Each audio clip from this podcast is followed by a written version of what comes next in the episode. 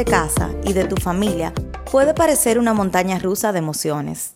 Es por esto que hemos decidido crear una comunidad diseñada para apoyarnos, contar nuestras historias y entender que no estamos solas y que juntas podemos ser más fuertes y valientes. Latina, este espacio es para ti. Hello latinas y bienvenidas a un episodio más de Latina Find Your Tribe. Hola Eu. Hola Ros. ¿Cómo, estás? Bien, ¿y tú? Qué bueno, bien, feliz porque realmente si algo nos ha dejado la cuarentena es la oportunidad de tener siempre personas súper chulas y divertidas con nosotras aquí en el podcast y en el día de hoy no es la excepción, así que te voy a pasar la bola para que presentes a nuestra invitada de hoy. bueno, hoy tenemos a Jessica Almanzar, seguro ya lo vieron en el, en el título del, del episodio. Eh, Jessica viene a contarnos una historia súper única y súper, eh, a mí me, me pareció súper linda y, nada, me emociona muchísimo, Jessica, que nos acompañes hoy, eh, porque en gran parte el podcast, eh, el rol que tiene es apoyar a, aquellas personas que viven fuera o lejos de casa. Y, y no siempre eh, es como tan lineal esa historia, tan voy a vivir fuera y me, y me pasó tal cosa y, bueno, y nada, ya me casé o me quedé ahí o me fui para otro lado, lo que sea.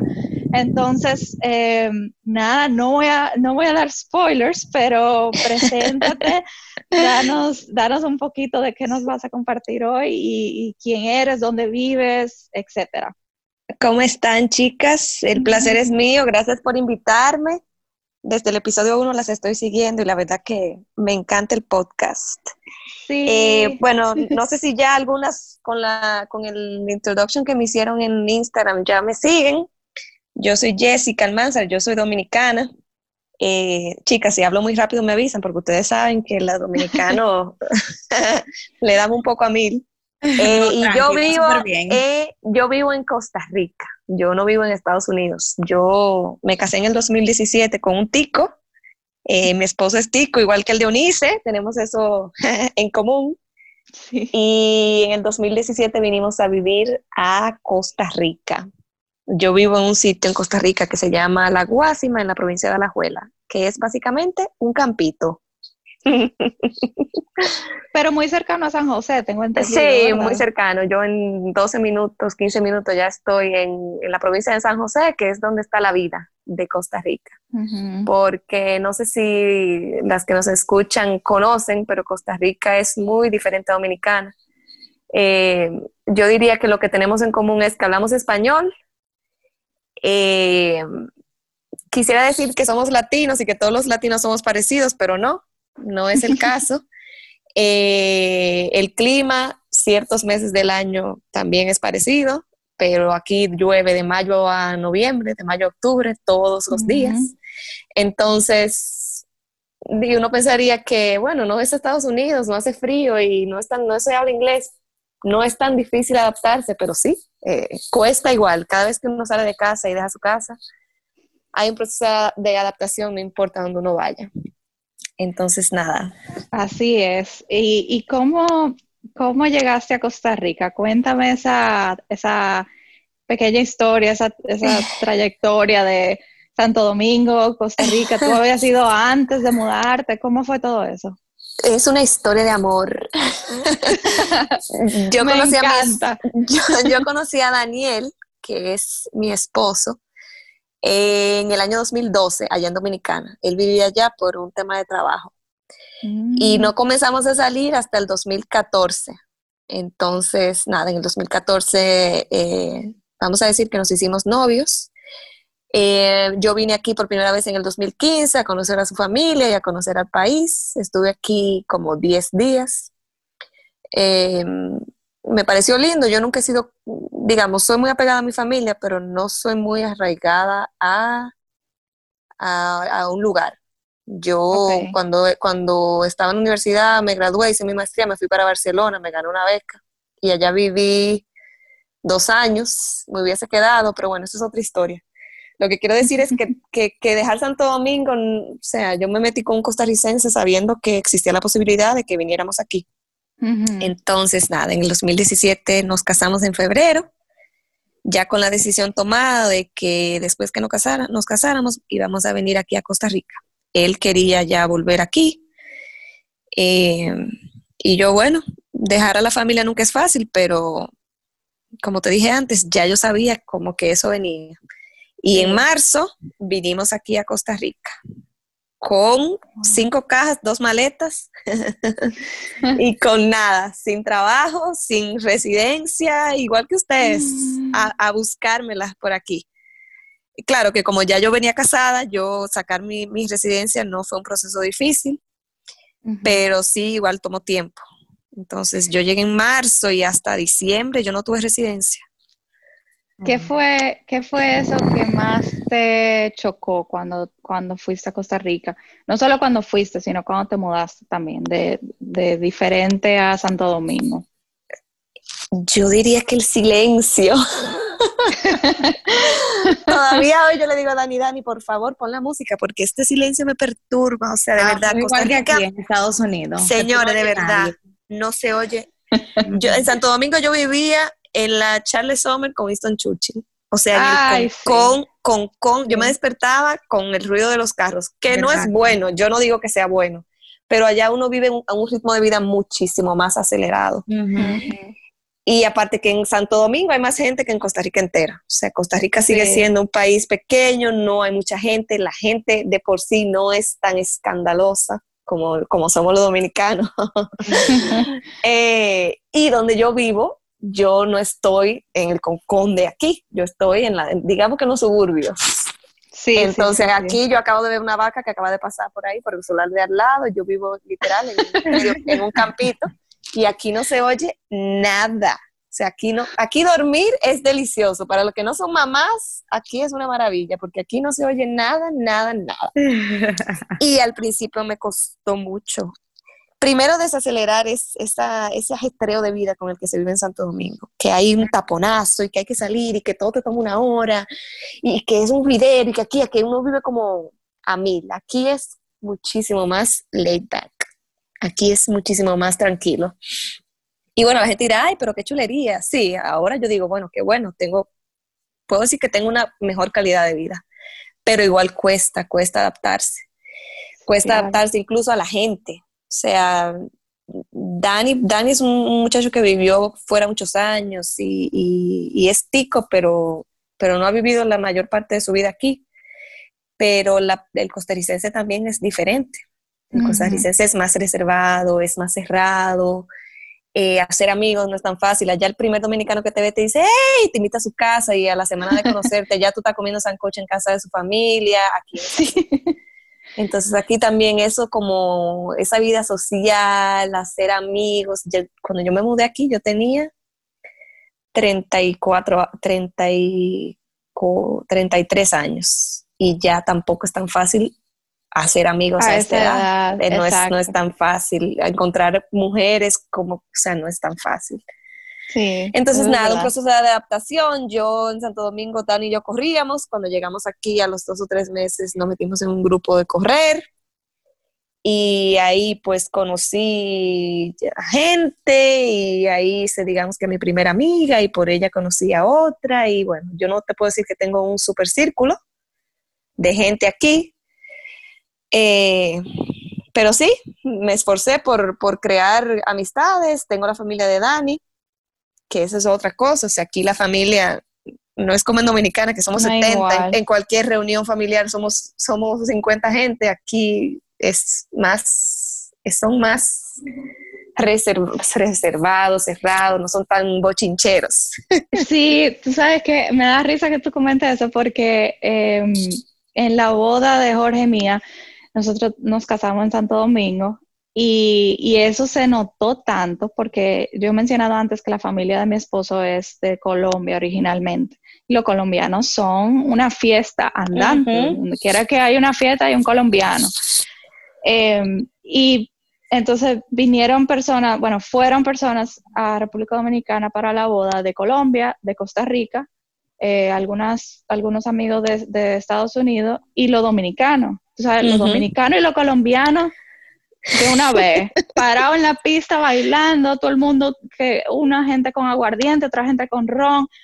Los, o sea, los ticos estaban como que, ¿qué está pasando ahora mismo? O sea, esto no hemos ni, ni, cenado y ya estamos en la hora loca y nosotros ah, no. sí, no, es que aquí también, señores, las bodas aquí son otra cosa. Yo ahora ayudo a una amiga con sus redes sociales, ella es una wedding planner. Y la boda aquí es algo completamente diferente, es un, es un protocolo que se sigue, la gente no piensa bailar hasta, hasta X momento de la boda, o sea, no, no, no, no totalmente diferente. No, no, no, no. Y también, o sea, como el approach a digamos como que a las mujeres, como los chicos a las chicas, como que ah, es diferente, esto es, otra, esto es otra cultura. otra cultura. no sé si diría, te pasó igual. Totalmente, todavía hoy me pasa, estoy casada desde el 2017 y yo digo a veces, pero ¿qué es esto? Hay que darle un empujoncito. Exacto, porque uno está acostumbrado al, al acelere dominicano, que el dominicano es súper lanzado y fresco. Esto es otra cosa, señores, definitivamente. Son más educados y eso es algo bueno. Es una persona, gente más educada, no son, tan, no, son, no son tan frecos. sí, eso sí es verdad. Sí, sí, sí, sí. Y, entonces, ¿hace cuánto tú te mudaste a Costa Rica? En el 2017, entonces nada, en el, yo estuvimos aquí, bueno, como yo les dije antes, yo cuando me mudé tenía 33 años, eh, yo quería tener mis hijos o sea, yo hubiese querido disfrutar un poquito más de mi matrimonio, pero yo quería tener por lo menos mi primer hijo antes de los 35. Eh, porque sí, porque, porque dicen las estadísticas que idealmente uno debe tener su primer hijo antes de los 35 y no sé qué. Entonces, nada, en el 2018 nos activamos en la búsqueda y en mayo del 2018 yo quedé embarazada de quien hoy es mi hijo, que se llama Sebastián. Entonces, nada, no sé cómo a ti te ha ido con tu embarazo, Unice, pero yo en la semana 6 o 7 comencé a vomitar y no paró hasta el día que nació Sebastián. entre otras cosas, en mi embarazo físicamente no fue nada fácil. Perdón, todo el embarazo. Todo el embarazo entero. Ah, no, no, no, no, no. Entero. Yo amo la familia de mi esposo y mi suegra es un amor, pero eso fue para mí dificilísimo, porque yo aquí, o sea, yo no quiero decir que sola, pero sí sola, porque sin, sin mi mamá, sin, sin mi prima, sin mis tías, o sea, terrible. Yo comencé en la semana 7, 8, como 7.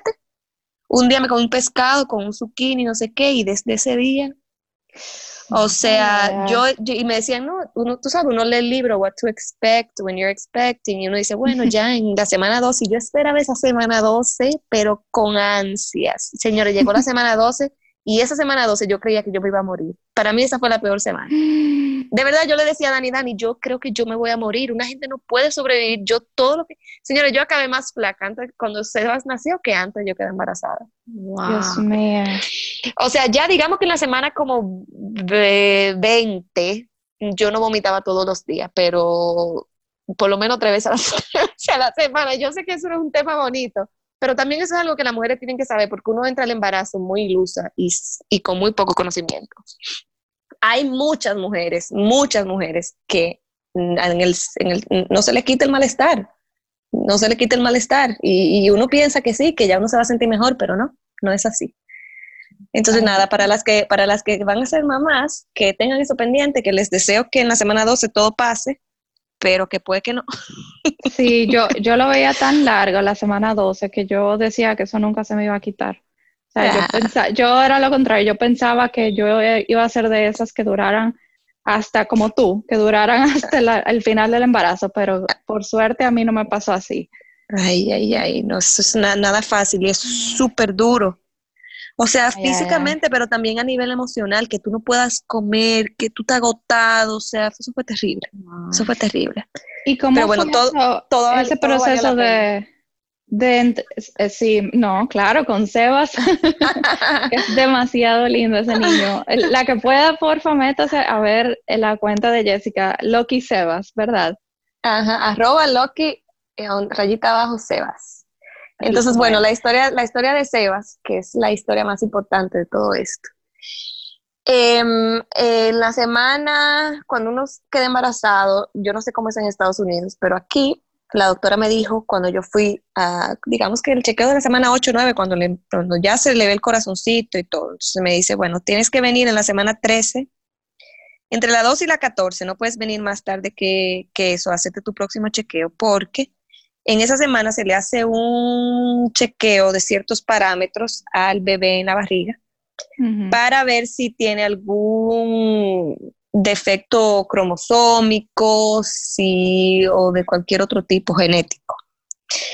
Entonces, nada, yo me acuerdo que yo, como en la semana 10, 11, fui a Estados Unidos a visitar a mi hermano, que se estaba mudando, ya tú sabes, en ese avión con aquella náusea. Mm. Fui a Estados, volví y cuando volví fui a hacerme mi chequeo en mi semana, era 13, si no me equivoco, 14, 13, la semana 13. Entonces, nada, la doctora, yo fui con mi, mi esposo y mi suegra a esa cita. Entonces, la doctora, yo la veo ahí tomando la medida. Claro, uno, uno no sabe, uno, uno ve la pantalla y uno ve blanco y negro, uno no sabe lo que ella está midiendo, lo que no está midiendo, pero yo soy, yo soy, a mí no se me escapan las cosas muy fácil. Yo veía que ella tomaba una medida muchas veces, muchas veces, muchas veces, y decía, ¿qué será? Yo calladita. Y el ultrasonido duraba, duró más de lo normal, entonces nada, acabó. Y no se unice, pero ya cuando uno queda embarazado es como que hay algo que se enciende dentro de uno como mamá.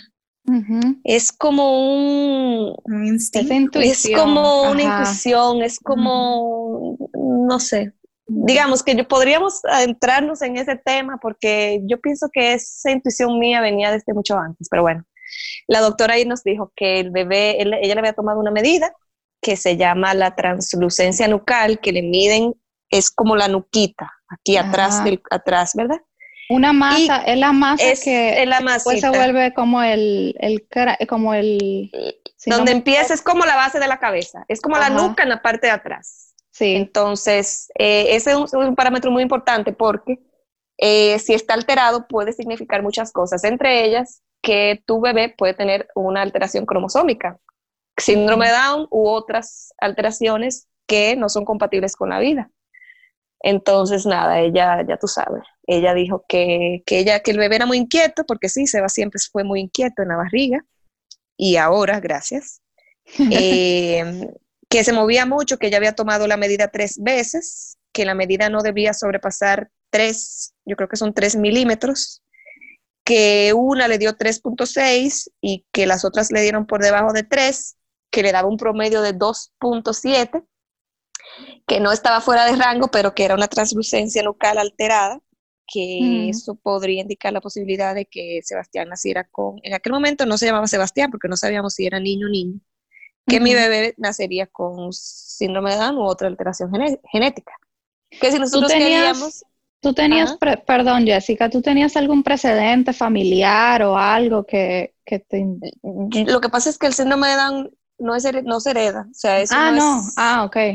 No, no, no, eso es, ya te cuento un poquito. Okay. Y eso es muy importante. Y mi cuenta, o sea, las invito para que vean lo lindo que Sebas, pero en mi cuenta lo que busca mucho es desmitificar mucha información errónea que hay alrededor de la condición de síndrome de Down. Y una de ellas es que el síndrome de Down, primero, que es una enfermedad, y segundo, que es hereditario. Tercero, que solo le pasa a mujeres mayores de 35 años. En mi cuenta hay una muchacha que tiene 15, que tiene 16 ahora, 17, quedó embarazada a los 15 y su bebé nació con síndrome de Down y tiene 17 años. O sea, sí, sí, si quedas embarazada después de los 35, aumenta tu probabilidad, pero más bebés con síndrome de Down le nacen a mujeres menores de 35 porque más mujeres paren antes de los 35. Claro. Pero bueno, nada, la doctora dijo que, es, que es, la translucencia estaba un poco alterada, que si yo quería me podía hacer una amniocentesis, que es la punción en la barriga donde te sacan líquido amniótico, y con eso yo iba a recibir un diagnóstico, un diagnóstico que me diría qué tenía mi bebé, si tenía algo. O que yo me podía hacer una prueba de sangre que me calculaba un riesgo. Entonces, nada, yo primero pensé hacerme la punción, pero después dije igual, si me dicen que van a hacer con síndrome de Down, yo no lo voy a abortar. porque esa no es mi, mi o sea, eso no es algo que yo haría. Y respeto lo que, lo, que decide, lo que decide cada quien, porque mucha gente sí lo aborta. Eh, entonces, ¿para qué voy a poner en riesgo al bebé haciéndome una punción que puede que resulte en una pérdida si igual yo lo voy a tener? Entonces, yo me voy a hacer la prueba de sangre como para ver si, para, para uno mentalizarse, aunque total, uno igual no se mentaliza, hasta que no nace uno no se mentaliza. Entonces, nada, yo me hice la prueba de sangre y a, los, a la semana, yo tenía 15 semanas de embarazo, llegó una prueba que decía que es como ellos analizan el ADN fetal en la sangre materna, algo así. Que Sebastián tenía un 68% de probabilidad de nacer con síndrome de Down. Entonces, nada, yo... ¿Cómo tú te mm, sentiste en ese momento? Mm, no hay, no hay, todavía yo lo pienso y yo el otro día puse un post que, que decía que si yo pedí, a Dios por alguien diferente a Sebas, yo me equivoqué porque yo a Sebas no lo cambio. Pero en ese momento, yo ahora lo recuerdo y todavía me, se me atraganta porque es una noticia muy dura. No porque yo idealicé a un hijo que yo quería tener y no, pero uno yo pienso que uno idealiza como un modelo de familia. Claro. Y en ese modelo de familia uno nunca se imagina que uno va a tener un niño con una discapacidad, por mínima que sea. Porque hoy yo veo a Sebas y yo veo a Sebas como que tal vez le cuesta un poquito más aprender y, sus metas tal vez le toman un poquito más tiempo alcanzarlas, sí, pero yo lo veo como un niño completamente normal. Pero claro, eso solamente con el tiempo. Cuando a ti te dan una noticia así, es muy duro. Y yo, entonces, ahora vamos a los antecedentes. Yo tengo un primo con síndrome de Down, pero es un primo, un primo segundo, un primo tercero. Pero como mi familia está unida, yo crecí con él, se llama Guillermo. Y yo sé, o sea, yo sabía lo que, lo que, yo sé lo que es una persona con síndrome de Down, porque yo crecí con uno. Y dicen que uno atrae las cosas. Yo no pienso que yo lo atraje, pero como uno crece con, con, una persona así al lado, cuando uno queda embarazado, uno dice, uno siempre tiene como ese temor de que eso te toque a ti. Y yo, yo, o sea, yo me acuerdo que yo le pedí a Dios antes de quedar embarazada por mis hijos. Y, yo nunca decía que no tenga síndrome de Down, pero en the back of my mind, yo tenía como ese, ese miedito. Entonces, no porque, porque Guille es una persona completamente funcional y Guille ha trabajado y Guille actuó en una película, y, pero yo sé lo que conlleva y yo sé que es una maternidad diferente y yo sé que es un hijo que va a requerir más de mí forever. Yo que uno, uno asocia, uno asocia, y disculpa mi ignorancia si no, si no me expreso de la manera correcta, porque no, no tengo como esa familiaridad eh, con, eh, las personas síndrome de Down, pero uno también piensa como que uno quiere ver, uno quiere ver a su bebé como, como sano 100%, y no quiere decir que el síndrome de Down no sea sano, pero e, es diferente a lo a la idealización que uno tiene como, como tú mencionaste. uno quiere uno quiere tener un hijo sano uno quiere un hijo que no sufra uno quiere un hijo que no lo va que no lo discriminen uno quiere un hijo que la gente lo ame que la gente lo ame. Y cuando uno le dicen tu hijo va a tener síndrome de Down yo me acuerdo que yo le dije a mami yo lo único que quiero es que usted lo, lo amen o sea lo amen como cualquier otro nieto porque uno tiene miedo de que no sea bien recibido y doy como testimonio hoy que yo abrí esa cuenta de Instagram hace más de un año. La abrí con mucho recelo porque no, quería, no estaba segura de querer exponer su vida así. Pero en esa cuenta yo no he recibido nunca mm, algo que no sea amor. O sea, en mi familia que ni se diga, pero de la gente en general. Pero entonces lo que decías sobre el niño sano, el síndrome de Down es una enfermedad, pero trae consigo un montón de enfermedades asociadas con las que Sebas pudo haber nacido. Entre ellas cardiopatías congénitas que, requieren cirugía de corazón abierto. Entonces, claro, lo primero que uno piensa es, Dios mío, yo espero que mi hijo esté sano. Porque tengo amigas que, que el bebé nació y que al, al par de meses hubo que hacerle una cirugía de corazón abierto. Y wow, mi admiración, porque yo no me imagino, tú me entiendes, debe ser demasiado duro. Eh, pueden nacer con cardiopatía congénitas, pueden nacer con problemas en los intestinos o en el tracto digestivo, pueden, son más propensos a tener leucemia. Traen consigo un montón de enfermedades asociadas. Sebastián, gracias a Dios, no nació con nada. Sebas tenía un pequeñito soplo en el corazón que al mes, mes y medio le cerró. Eh, y nada, Sebas nació completamente saludable, nació prematuro de 34 semanas, o sea, se adelantó 6 y estuvo en incubadora 11 días con oxígeno porque los pulmoncitos no estaban completamente desarrollados. Eh, pero aparte de eso, en el día 11 yo lo traje a mi casa y Sebas, más que ahora, hace como un par de meses, eh, presentó un cuadrito ahí respiratorio, porque ellos también tienen las vías respiratorias un poquito más estrechas y el clima aquí no ayuda, pero con un tratamiento todo bien, o sea, Sebastián es un bebé completamente saludable y eso le, eso le ha ayudado mucho en su desarrollo, porque los niños que nacen con cardiopatías eh, no pueden empezar a hacer, por ejemplo, terapias tan pequeñitos como empezó Sebas, entonces la terapia ayuda mucho eh, el desarrollo motor. Entonces Sebas, a las seis semanas Sebas ya estaba, ya estaba en una terapia y, y yo sé que eso le ha ayudado mucho, aparte del trabajo que yo hago con él en casa eh, el hecho de que él pudo hacer su terapia, empezar su terapia desde, chiquitito también lo ha ayudado mucho. Sí, realmente es importante. sí, ¿qué fue, ¿qué fue, Jessica, para ti vivir? O sea, mi, mi, mi pregunta viene a raíz de algo que yo compartí en unos episodios pasados, de que o sea, yo embarazada en un país que desconozco, que no, no tengo todos los recursos muy claros de, dónde ir para esto, dónde ir para lo otro, a quién llamar, qué doctor, qué médico, qué tal cosa. O sea, tú como que le, tú viviste, primero pregunto si viviste eso y segundo, me imagino que si lo viviste fue como con un nivel Dios, porque aparte de todo es como, es como, aparte todo especializado como en esa situación, o sea, ¿Cómo fue todo es demasiado, Es demasiado porque, bueno, primero uno recibe la noticia, semana 15, después uno se pasa, imagínate, de la 15 a la 34, entre los, la náusea y la noticia. Rogándole a Dios de que mi bebé, yo siempre le decía, si, si, por favor, Señor, si tú quieres que nazca con síndrome de Down, que por favor venga saludable. Entonces uno se pasa esos meses con esa angustia de qué va a pasar y que, si nacerá con síndrome de Down o no, entonces que si viene saludable o no, bueno, nace, nace prematuro, lo tengo que dejar 11 días en la clínica. Entonces ya cuando nace, te vas a dar cuenta cuando nace tu bebé que hay un desorden hormonal muy grande y que los baby blues es algo muy real. Y el baby blues acompañado de una noticia como que tu bebé sí ya, tu bebé nació y tu bebé tiene síndrome de Down es es muy difícil porque tú tienes a tu, tú tienes a tu hijo y tú lo amas porque él es tu hijo. Y te lo juro que yo Sebas yo no lo cambio. Pero son tantos sentimientos como contradictorios a la vez. Yo me acuerdo que yo, Sebas es amamantado, yo lo amamantaba y yo lloraba. Primero las hormonas a mil por hora.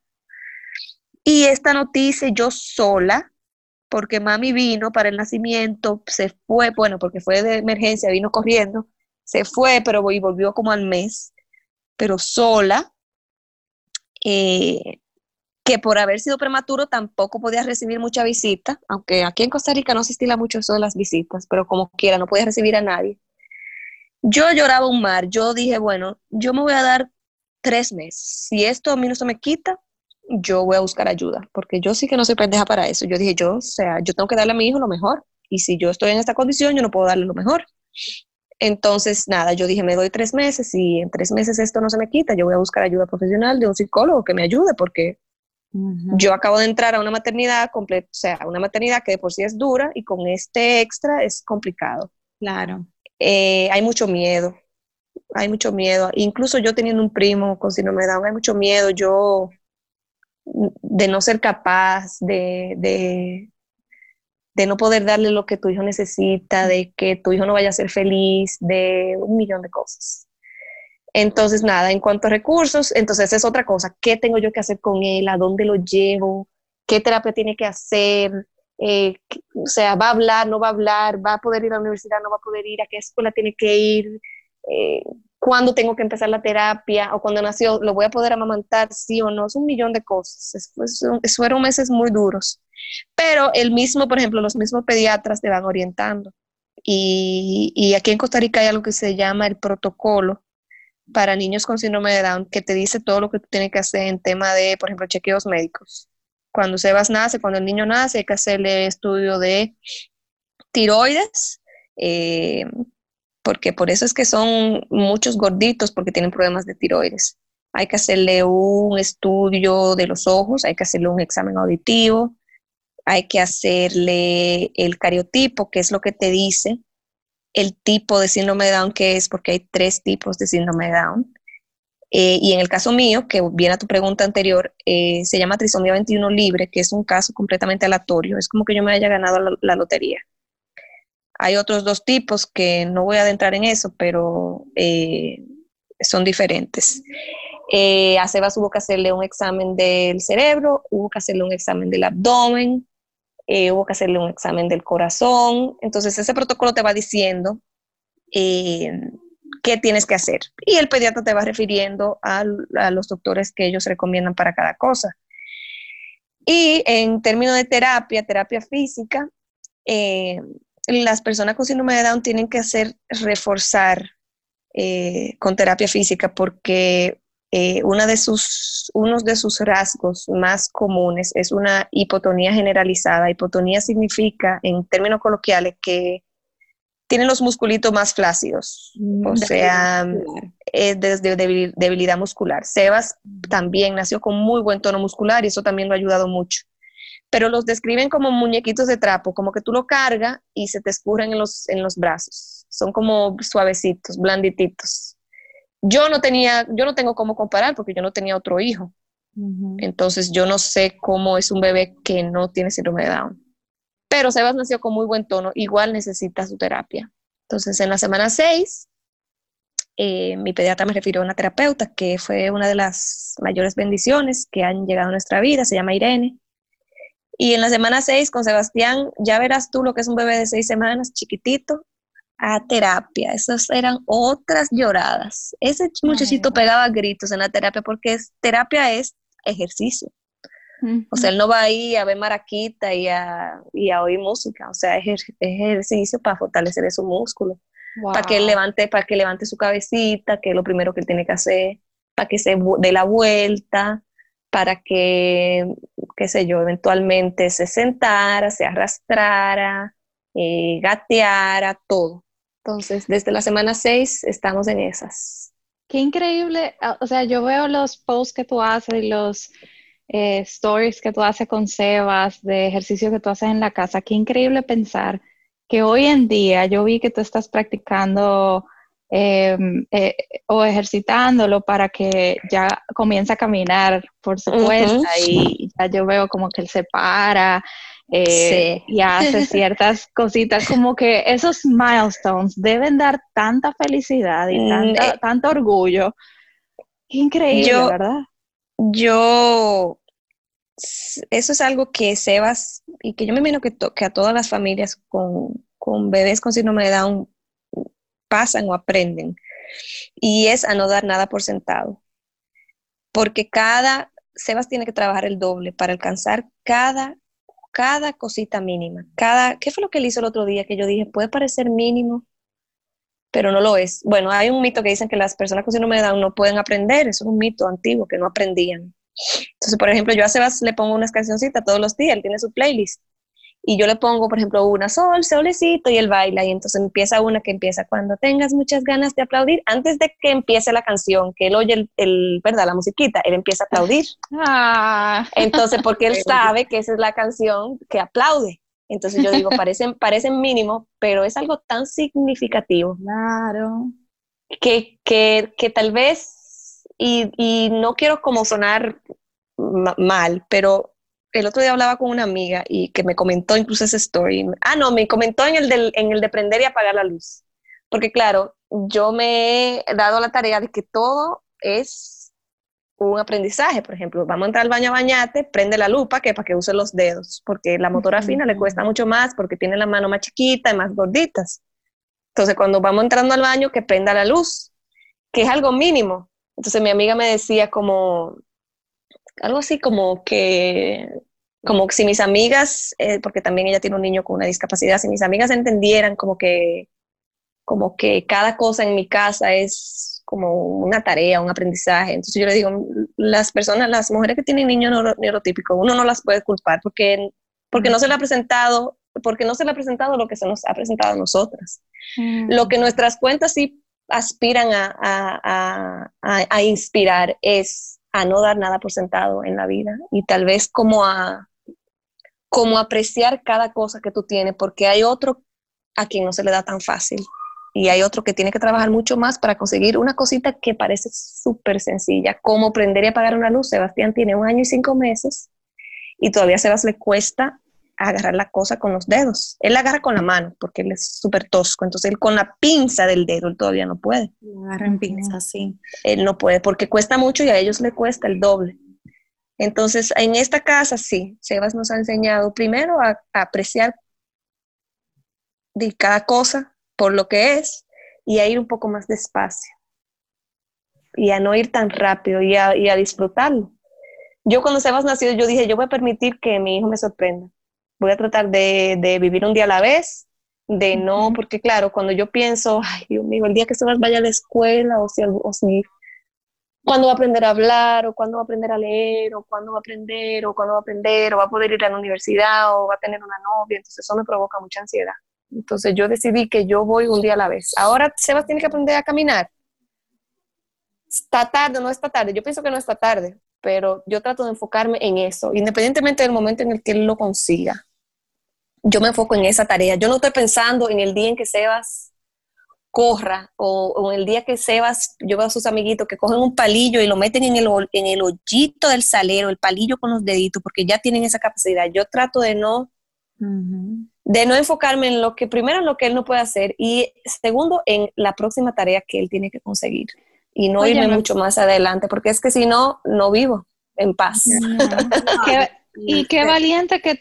Ah, perdón, Rosalía. No, dale, dale, No, que qué valiente que tú digas eso, porque Rosalía y yo de hecho estábamos hablando un tema muy similar eh, el otro día, eh, porque hasta cualquier mamá, cualquier eh, con, un hijo, no sé cuál es el término que tú utilizas ahora. Digamos que es neurotípico. ok, neurotípico, comparan con el otro, o sea, la comparación es, casi que inevitable. Entonces yo no me imagino, tú también, o sea, tú, tú siendo la que evitas comparar hacer con el desarrollo de cómo sería, cómo, cuándo sería, o sea, eso para mí es increíble que, que de verdad, qué guerrera. Yo no tengo, no tengo La comparación y con las redes sociales es una cosa terrible. Eh, y eh, yo, iba a decir algo que era, se me fue la idea. Mira, desde, que tú, desde que tú empezaste a hablar, yo estoy con la garganta entrecortada porque escucharte y escuchar la forma en que en que tú cuentas tu historia, la verdad es que, es que dice mucho de ti. La verdad es que dice mucho, o sea, muestra qué tan resiliente eres, qué, qué tanto te has permitido darte la oportunidad de, realmente aceptar a tu hijo y, y, como tú dices, dejar fluir y llevar un día a la vez. Y yo, independientemente de la condición, yo soy psicóloga escolar y yo trabajo con muchas familias y muchos niños con condiciones de distintos tipos. Y mi enfoque particular, y mucha gente me, criticaba por eso, es que yo no, a mí no me gustan los labels. A mí no me gusta buscar una, hacer una, evaluación buscando el nombre de un diagnóstico. A mí me gusta hacer una evaluación buscando cuáles son las fortalezas y cuáles son los retos que tiene cada niño en particular. Porque independientemente de si hay o no un nombre que ponerle a eso, a mí no me interesa eso porque eso no me va a hacer ni más ni menos. Ahora bien, me, gusta como tú lo ves porque precisamente te enfocas en lo que a mí me gustaría que cada mamá que tenga un hijo con cualquier condición o con cualquier necesidad se enfoca en eso y es en que tu hijo va a ir logrando las cosas a su tiempo y a su ritmo con tu apoyo. Así es.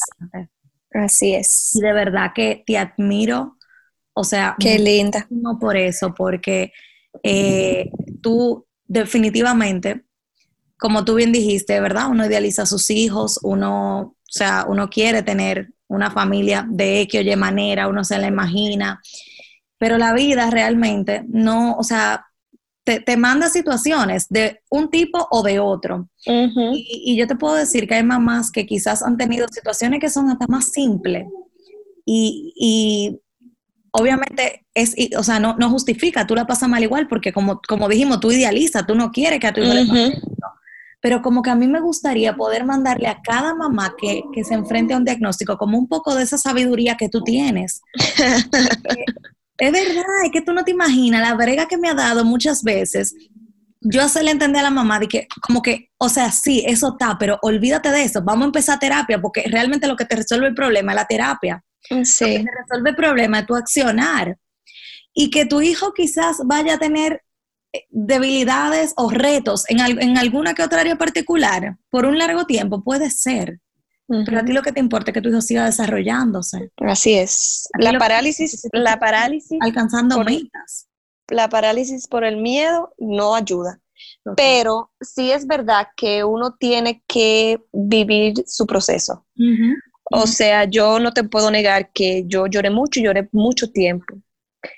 Y yo llevaba a Sebas a tu terapia y yo era una mamá perfectamente funcional y yo lo ayudo aquí en su casa y todo, pero yo lloraba mucho. Eh, con el tiempo eso fue parando, ¿por qué? Porque Sebas fue creciendo y, yo fui viendo lo que Sebastián es realmente versus lo que no, o lo que no logrará. Yo empecé a ver lo que él es y de lo que él sí es capaz. Yo no le puse techo, yo Sebas, empecé a trabajar con Sebas como con cualquier otro hijo, sabiendo que él todo lo va a lograr. Yo no le no le puse limitante, pero sí es cierto que hay que vivir ese proceso y hay que llorar y hay que sacar y, dejarse sentir todos esos sentimientos contradictorios de que yo amo a mi hijo, pero porque a mí me pasó esto, o yo amo a mi hijo, pero tengo mucho miedo, o, o sea, es un montón de cosas que es un montón de cosas que uno es siente. Un duelo, eh, eh, es, es, un duelo. Es como un duelo. Tú vives totalmente en el proceso de aceptación de un diagnóstico, de una condición, tú vives exactamente lo mismo pasa, tú pasas por exactamente, tú pasas por el, reclamarle a Dios que por qué a ti, que por qué, o sea, tú pasas por el mismo proceso que un duelo. Así es, pero hay que vivirlo, porque muchas mamás tal vez se hacen las que no y eso eventualmente sale hay que vivir, hay que vivirlo y let it go. O sea, ya tú lo viviste, ya tú lloraste todo lo que ibas a llorar. Yo ahora lloro cuando Sebas alcanza alguna meta y, me emociona, digamos. Eh, Sebas está en la terapia y hace cualquier pendejada y a mí se me aguan los ojos y se me atraganta la garganta porque me sorprende su capacidad. Ya yo no lloro por miedo, honestamente te lo digo. No es que no lo tenga, pero no, sea, ya eso se me quitó, ya yo, ya yo veo a Sebas y yo digo, wow, yo nunca me imaginé que, que lo, cómo iba a ser realmente. Entonces, nada, eso, eso pasa, pero sí, hay que vivirlo. y las mamás que se enfrentan a un diagnóstico, independientemente del que sea, hay que vivir el duelo, como todos los duelos, porque si no, te it catches up y en algún momento sale. Entonces, yo lo viví, yo me acuerdo que yo me sentaba y mi esposo, los hombres son mucho más prácticos. Y para Dani, que no me he hablado de Dani, Dani, para Daniel tampoco fue fácil. Pero los hombres no son tan emocionales y los hombres son los papás, no son la mamá. Mamá es mamá. Y eso es algo que eso, mamá es mamá. Entonces yo me acuerdo que yo me sentaba y yo, Sebas en su columpita y fui, fui, y yo lo veía y yo lloraba. Y nada, y así fueron pasando los días y nada, yo dejé de trabajar, Sebas tiene un año y cinco meses, pero como él fue prematuro, la terapeuta y el pediatra le ajustan la edad. le, quitan seis semanas, sí. Entonces, digamos que él tiene, él va a cumplir un año y cinco meses el 30, digamos que eso, que es un año y tres meses y medio por ahí. Y él va muy bien. O sea, él va súper bien. Bueno, yo en, veo en términos de desarrollo. Y de verdad que yo veo un niño con muchas, muchas habilidades o sea, de verdad que estoy de acuerdo contigo. Ustedes han hecho un trabajo espectacular. Sí, yo, gracias a Dios, eh, yo tuve la oportunidad de no trabajar para dedicarme a Sebas. Obviamente eso también conlleva un ajuste en el, en el matrimonio, porque eso es algo que tampoco hemos hablado, ¿verdad? Un hijo le sacude el piso a cualquier matrimonio. Un hijo con una condición como la de Sebas lo sacude aún más. Entonces, eso también es otro reto. Eh, yo dejé de trabajar. Yo trabajaba aquí en casa, pues yo no tenía residencia. No te voy a decir que trabajaba ilegal, pero trabajaba sin mi residencia. Entonces trabajaba aquí en la casa. Yo dejé de trabajar. Yo pensaba volver a trabajar al trabajo, pero cuando yo vi lo que era, yo dejé de trabajar. No quiero volver. Incluso estoy haciendo algunas cositas. Estoy, quiero ver si me certifico para hacerme social media manager y ver si, si cojo un par de clientes y puedo seguir aquí en la casa en lo que la chava y viene y Dani se quedó trabajando para sustentar a nuestra familia. Y un bebé con síndrome de Down es, o sea, también conlleva una carga económica extra. Claro. Porque nosotros tenemos un buen seguro, pero como quiera. O sea, las terapias, me cubre terapia y todo, pero es más, hay que, hay que ver más médicos, hay que hacer terapias, alguna la cubre, alguna no hoy estamos en terapia física, mañana va a ser terapia de lenguaje, terapia física y si él la necesita, terapia ocupacional. Em, o sea que nada, toda, todo un viaje y toda una aventura, pero yo no lo cambio. Sebastián me da demasiada alegría, este niño es impresionante. él es, un niño feliz. Él es, él es feliz. Y el otro día me dijeron, él es cariñoso, porque eso es otro mito, que los, todos los niños con síndrome de Down son cariñosos y son angelitos y son, están en el mundo para alegrarnos la vida y no.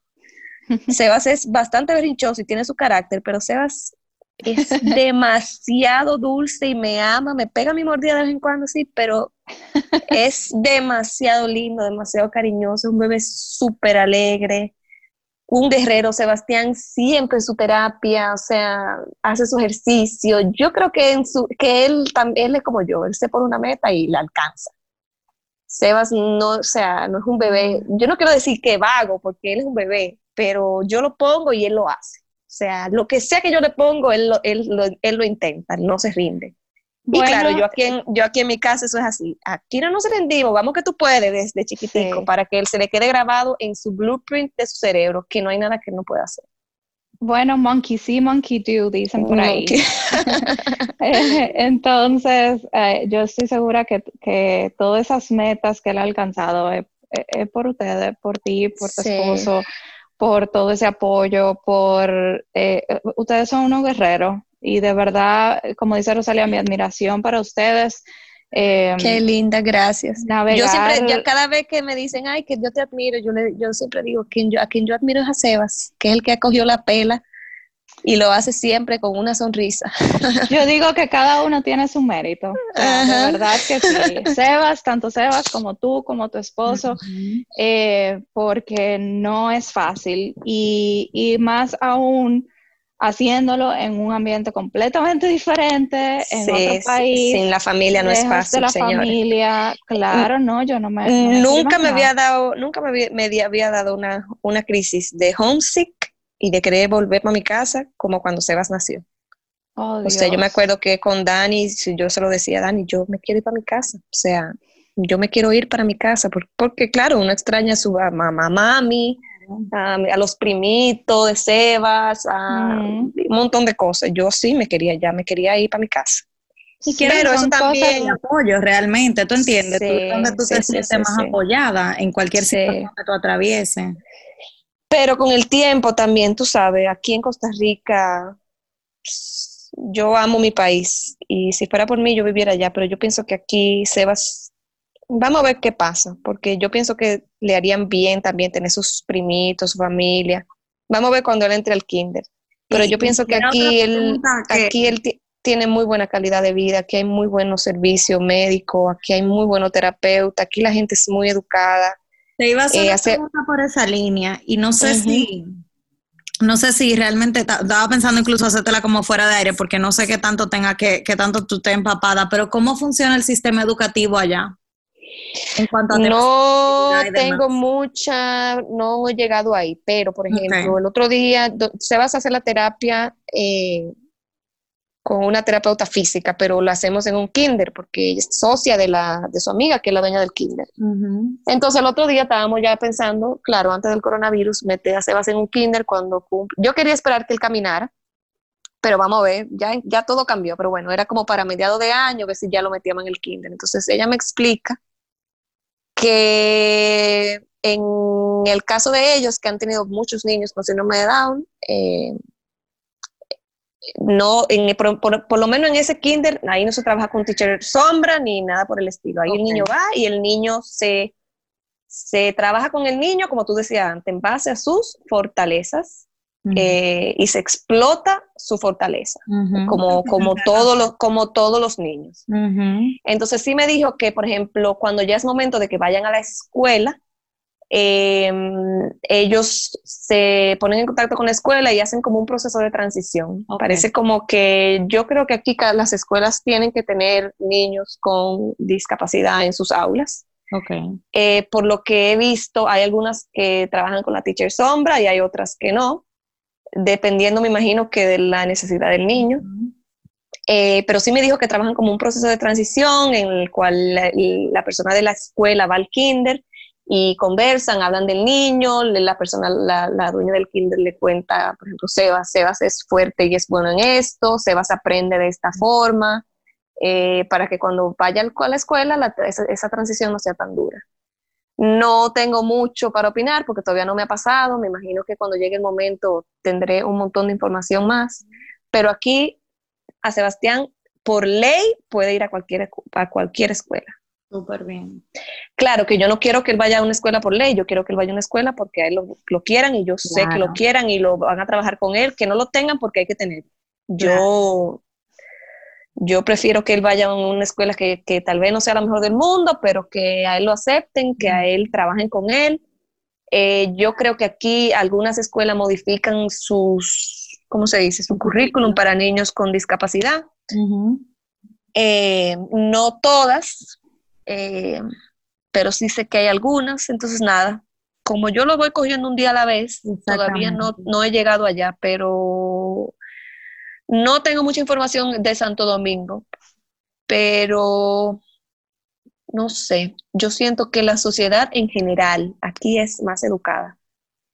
Y aquí una persona con síndrome de Down, mm, no quiero decir que le, va, que le va mejor, porque yo no estoy en Santo Domingo, pero tal vez tiene, tal vez tiene como más menos rechazo, no sé. No sé cómo funciona eh, en Costa Rica, pero definitivamente sí, en Santo Domingo todavía tenemos un gran trabajo que hacer, incluso a nivel de aceptación y de potencialización de habilidades, de destrezas. Sí. Eh, yo veo que hay, que hay el quiéreme como soy, hay mucha campaña, pero del dicho al hecho yo siento que hay mucho trecho. Y... Sí, sí, y, y toda esa campaña están y están todas súper bien y, son dignas de, de, tú sabes, de admirar, pero van, están eh, alejadas del sistema educativo educativo per se. Exactamente. no necesariamente por esa campaña, eso quiere decir que, tu hijo va a ser aceptado en cualquier colegio o, que va a recibir realmente el recurso que necesita, o sea, ¿tú entiendes? Todavía eso es un tema realmente.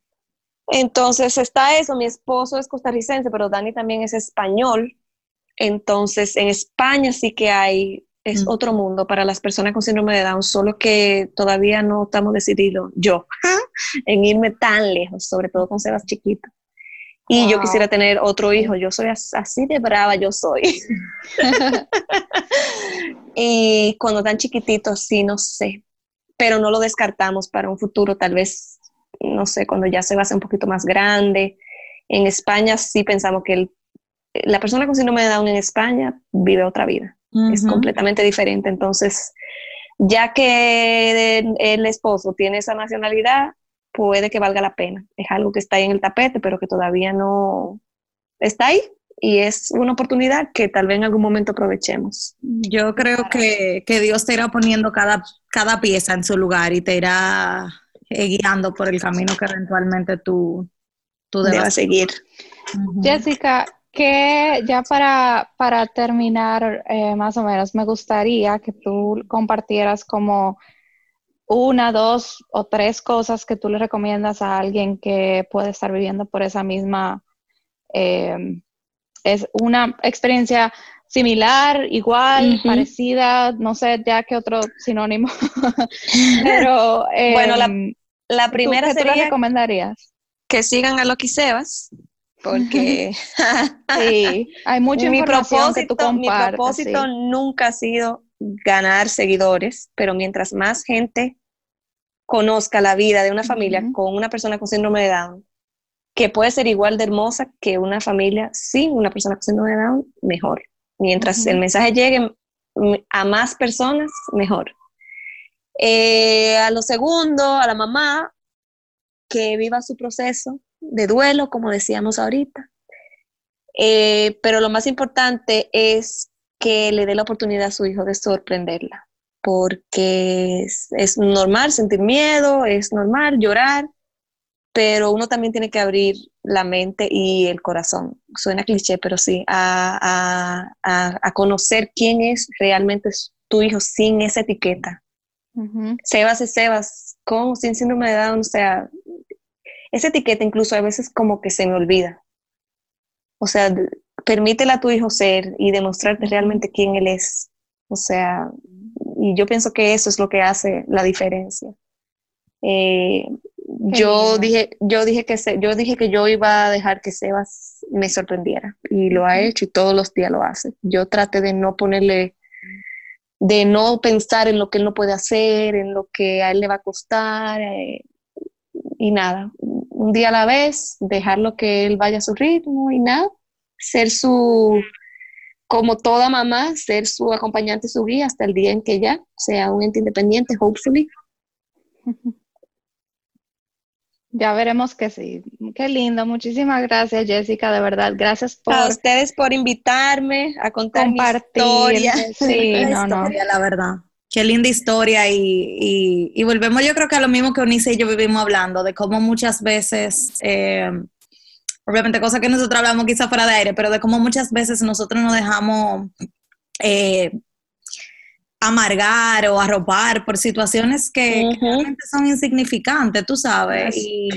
Yo no diría que insignificante, lo que pasa es que mm, no sé cómo decirlo también para que no se oiga como, pero hasta que a uno no le pasa algo que te de verdad Totalmente. Te, vuelca la vida, uno se preocupa por cosas que de verdad no son, no quiero decir triviales, porque es que el que no lo ha vivido, yo en la posición de ustedes me sintiera igual que ustedes, por decirte algo, pero hasta que a ti, hasta que a mí no me pasó lo que me pasó, yo no aprendí a ver la vida de otra forma. Totalmente, pero, pero mira como tú, aún habiendo vivido esa situación, eres agradecida. Entonces, ¿por qué nosotros que vivimos, por ejemplo, yo, por ponerte mi idea de mí normal, o sea, ¿cuál es mi problema mayor? Que yo no me adapto aquí. O sea, esa es mi, mi situación mayor, yo no me adapto, no, no, quiero, no quiero estar aquí, pásate honesta, siento que no estoy avanzando.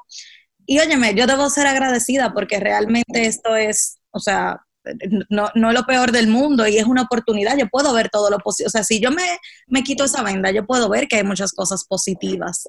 Esa venda, esa era la palabra que yo andaba buscando ahorita, quitarse esa venda. Entonces tú entiendes como que, óyeme, tenemos que aprender a quitarnos la venda aún con las cosas triviales. Aún con esa cosa, nosotros tenemos que empezar a agradecer. O sea, yo pudiera perfectamente aplicar ese ejemplo y esa lección que tú me acabas de enseñar, de ver cada día la pequeña cosa como un reto y llevar un día a la vez. Aún siendo tu situación y la mía completamente distintas. Bueno, pues ahí está, tu próximo reto. Ah, exacto. que, que qué lección, qué lección. Sí, me encantó. Jessica, de verdad, gracias por compartir tu historia. Eh, estoy como en shock porque no puedo creer la fortaleza que tú tienes de contar esa historia y, compartir. Sin llorar, ya sin llorar, porque antes estaba llorando. bueno, yo estaba con la lágrima afuera y yo ponía el mute nada más, y que para que no se oyera nada. Óyeme, yo me tuve que aguantar porque me tocó la tecla de madre, pero también me tocó la tecla de. Cuando nazca tu bebé, ahí es que vas a saber. Cuando nazca tu bebé. a mí me, me, chocó por todos los sentidos y aparte también que conozco la, la cultura tica, también veo eso pues como yo en mi mente me hago la idea que tengo en Costa Rica y tú viviendo todo eso y ay no, no, yo, yo de verdad te admiro demasiado, gracias nuevamente. A ustedes las gracias. y a todas las que nos están escuchando, sigan primero sigan a Loki Sebas, de verdad, que aunque sea o no sea madre, yo estoy segura que hay mucho que aprender al respecto. Hay, ella comparte muchísima información, es súper lindo. Sebas es hermoso y es un niño feliz y nada más eso le agrega el día uno. Le alegra, el día cualquiera, eso sí. En el Instagram de este episodio le vamos a dejar el usuario eh, de ella para que solo tengan que dar clic y los lleve directo a su cuenta. Exacto. Exacto. Y, y, nada, cualquier cosa eh, a, nuestra tribu, eh, si quieren contar su historia, saben, nos pueden escribir por Instagram eh, a latina.findyourtribe, en arroba latina.findyourtribe y mandarnos un correo electrónico eh, con su historia, que de hecho así fue que Jessica nos escribió en las primeras semanas del podcast eh, con su historia y obviamente teníamos que buscar una plataforma para contarla. Así que, Ross, eh, hacemos el cierre que tú siempre, siempre abres y cierras el episodio. ¡Hey, latinas! Yo creo que aquí no hay mucho cierre. Este episodio de verdad que que fue espectacular, fue espectacular, movió cada fibra, cada tecla, o sea, de verdad, eh, nuevamente gracias Jessica. Y, gracias a ustedes. Y a toda aquella que esté escuchando y que se siente identificada, anímense a escribirnos a nosotros, a escribirle a Jessica, pero no se queden con eso adentro, o sea, busquen la manera de, de buscar quien los acompañe en ese proceso de find your tribe. Efectivamente podemos, podemos lograr más cosas, independientemente de cuál sea la situación. Así que nada. Así es. Chicas, un abrazo entonces. Muchísimas gracias, Jessica, nuevamente. Chao, nos vemos Chao. la próxima.